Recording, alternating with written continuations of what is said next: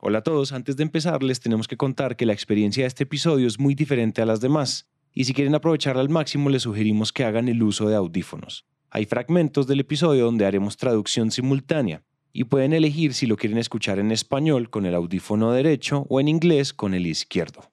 Entonces, empecemos. En noviembre de 2011, a puertas del famoso Viernes Negro, Patagonia lanzó una campaña en el New York Times llamada Don't Buy This Jacket, lo que significa en español no compres esta chamarra o esta chaqueta, usando como referente a una de sus chaquetas grises más emblemáticas. La razón, no, no tenía nada que ver con psicología a la inversa o algún tipo de campaña promocional para otros productos de la marca. Lo que Patagonia hizo fue crear una lista de razones por las que realmente nadie debería comprar esa chaqueta. Empezando porque para la fabricación de la misma se requerían más de 36 galones de agua, 20 libras de dióxido de carbono y una cantidad de desperdicio impresionante y aunque el cometido final de la campaña no fue ni cercano a ser un éxito, porque sus ventas subieron más de un 40% en los próximos dos años, lo que sí pasó es que por primera vez en muchísimo tiempo una marca de ropa creó conciencia alrededor de una conversación que para esa época apenas estaba comenzando. Desde ahí, Patagonia dejó muy clara su misión como empresa.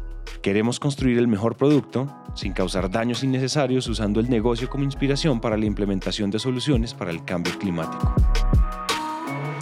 Lo que hizo y hace Patagonia no solo se queda en buenas prácticas de sostenibilidad dentro y fuera del negocio, Patagonia es el vivo ejemplo de lo que se conoce como una empresa social.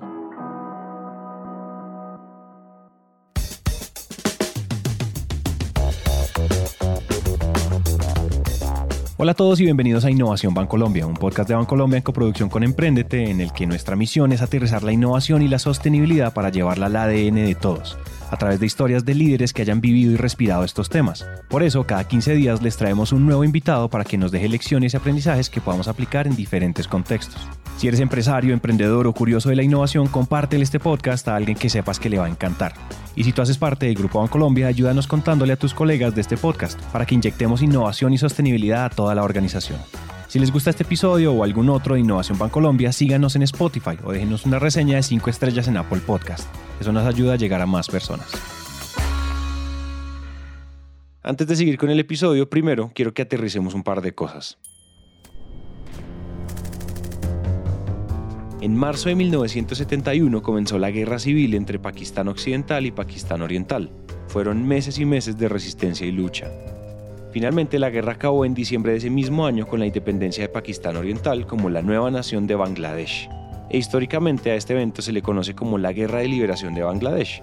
Y tan solo a tres años de su liberación, libertad de autonomía como nación, en 1974, después de largas inundaciones y una economía inestable, Bangladesh entra a un estado de hambruna, enfermedad y muerte nunca antes vista, y que para hoy en día tampoco será olvidado.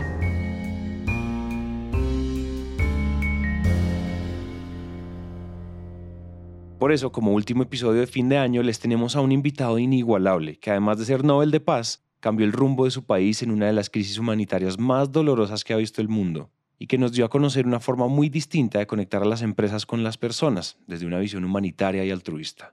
Él es Mohamed Yunus.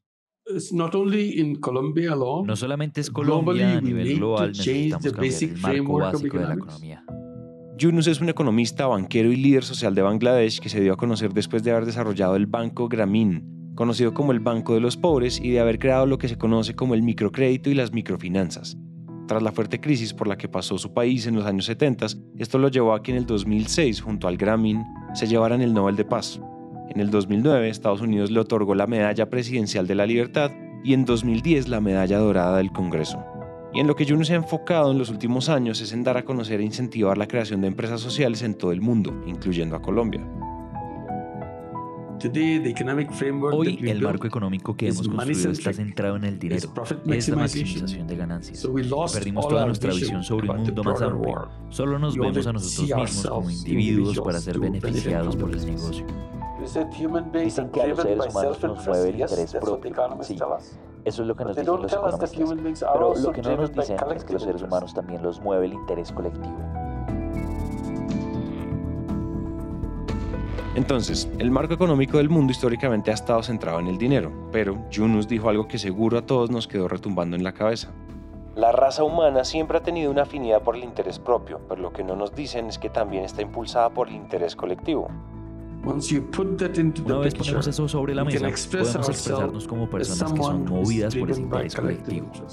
Entonces necesitamos un modelo de negocio donde podamos lograr eso. Y ese modelo de negocio consiste en crear empresas sociales, lo que significa empresas que resuelvan problemas en vez de generar ganancias para ellos mismos.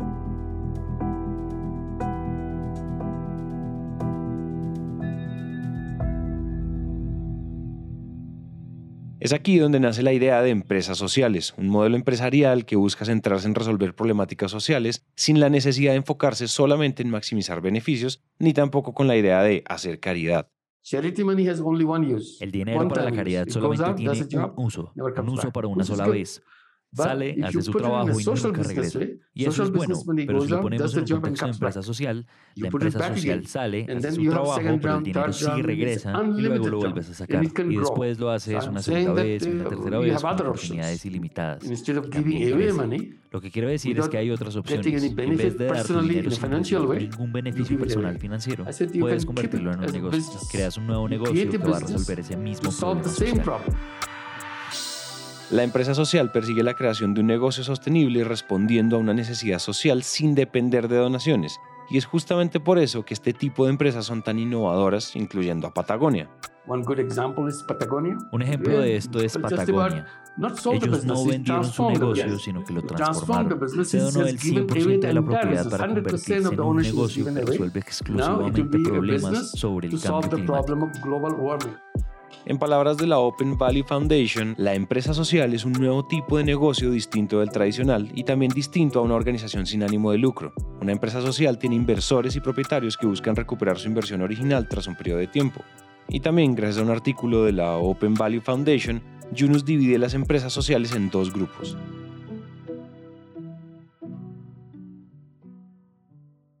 Las tipo 1 siendo empresas sin pérdidas que se dedican a resolver las problemáticas sociales en las que están envueltas, donde se reinvierten los beneficios en pro del negocio, como lo sería Patagonia. Y también están las tipo 2, siendo empresas con fines lucrativos donde sus propietarios se dedican a una causa social predefinida, como lo es el Banco Grameen, quien ha prestado más de 2 mil millones de euros a 3 millones y medio de personas en condiciones de pobreza en Bangladesh, la gran mayoría siendo mujeres. Yo estaba retando a los banqueros en Bangladesh. Ni siquiera el 1% de las mujeres en Bangladesh reciben servicios financieros. Eso es una pena. Más de la mitad de la población de Bangladesh está compuesta por mujeres. Yo les dije que estaban diseñando la banca de forma incorrecta. Así que intentaron justificar y argumentar con ejemplos. Yo les dije que no era cierto y que estaban equivocados. Ustedes están deshonrando a las mujeres. Así que en mi trabajo me aseguré que más de la mitad de los préstamos bancarios fueran dados a mujeres. Y después de haber llegado a la meta inicial, nos dimos cuenta que cuando el dinero llega a las manos de las mujeres, también llegan a las familias. Y llegaban más beneficios para ellas, a comparación de cuando se le hacían préstamos a los hombres. Luego de eso nos preguntamos, ¿por qué estamos gastando nuestro dinero en los préstamos para hombres? Vamos con las mujeres, que son ellas quienes brindan el mayor beneficio para las familias. Así que cambiamos esa idea y nos enfocamos en las mujeres. Como resultado de esto, nuestro programa está compuesto por mujeres en un 97%. Y además de eso, ambos tipos de empresas sociales, según Yunus, comparten los mismos principios. Mejorar la sociedad, que sean financieramente viables, regresar solo lo invertido, utilizar las ganancias para expandirse, respetar el medio ambiente, otorgar buenas condiciones laborales y ser entusiastas.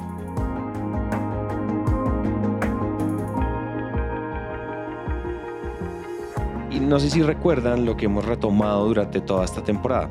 Hemos estado enfocados en esas formas de hacer innovación que se salen de lo que nos parece naturalmente innovador, yéndonos por esas aristas menos exploradas y que no dejan de ser sumamente interesantes para la innovación, como la búsqueda de bienestar, el arte y la cultura, la equidad, el bienestar financiero y la creación de empresas, equipos y personas que buscan ser mejores para el mundo. Las empresas sociales que nos plantea Yunus son la cereza del pastel. Y la razón por la que seguimos insistiendo y haciendo ruido alrededor de este tema es porque nos estamos destruyendo. Y siempre digo que nuestra civilización actual está uh, tomando un rumbo suicida.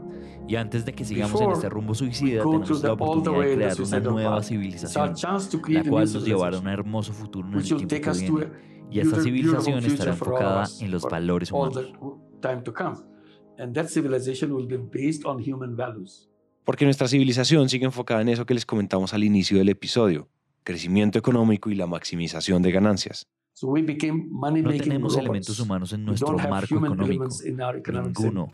En economía no hablamos sobre los valores humanos, solo hablamos de la maximización de las ganancias y otras cosas más.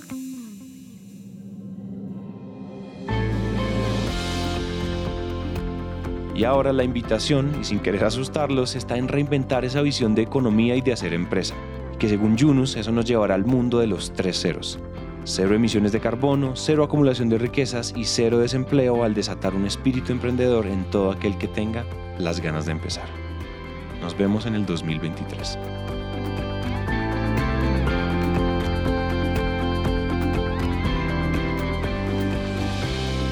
Este episodio fue escrito y producido por Nieves Orgitano, editado por Manuel Torres, musicalizado por Juan Diego Bernal y narrado por mí, Santiago Cortés. No olviden escribirnos al más 57 317 316 9196, donde podremos charlar más de estos contenidos. Este podcast es una coproducción entre Colombia y Naranja Media.